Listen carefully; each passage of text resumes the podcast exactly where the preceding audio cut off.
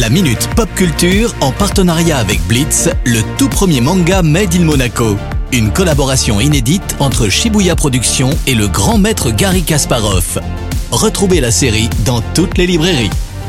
Bonjour Cédric Salut Eric, salut à tous. Et on démarre cette rentrée avec One Piece. Oui, les fans de ce manga culte sont en ébullition depuis que Netflix a publié les premières news sur l'adaptation en série live dont le tournage va bientôt débuter. Dis-nous tout. Alors ça va aller très vite, hein, car pour le moment il n'a suffi à Netflix que de divulguer le logo et le titre du premier épisode pour mettre tout le monde en transe. Alors le titre c'est Romance Down, c'est un clin d'œil évidemment au début du manga pour ceux qui connaissent.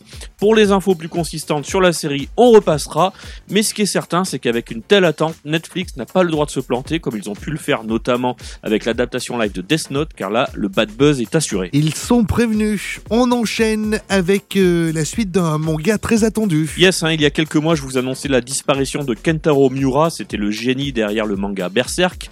On s'interrogeait tous sur l'avenir de la série et l'éditeur vient d'apporter quelques infos. Alors le tome 41 sera publié le 24 décembre prochain au Japon. Il faut savoir que le dernier tome en date était sorti il y a 3 ans déjà. Hein. Une date pour la sortie en France? Alors pas pour le moment, mais il n'y a aucune raison pour qu'il ne sorte pas.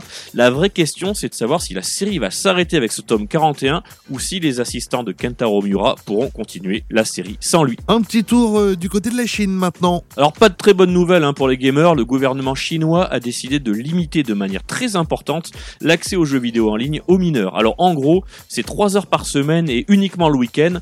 Petite dérogation pendant les vacances ou un bonus d'une heure par jour est possible. Ah, ça ne rigole pas. C'est clair, hein, mais on aura l'occasion de revenir plus en détail sur ce sujet qui aura un impact direct et indirect sur le marché des jeux vidéo.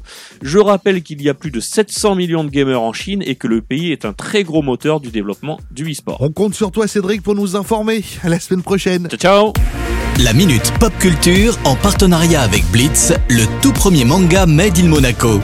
Une collaboration inédite entre Shibuya Productions et le grand maître Gary Kasparov. Retrouvez la série dans toutes les librairies.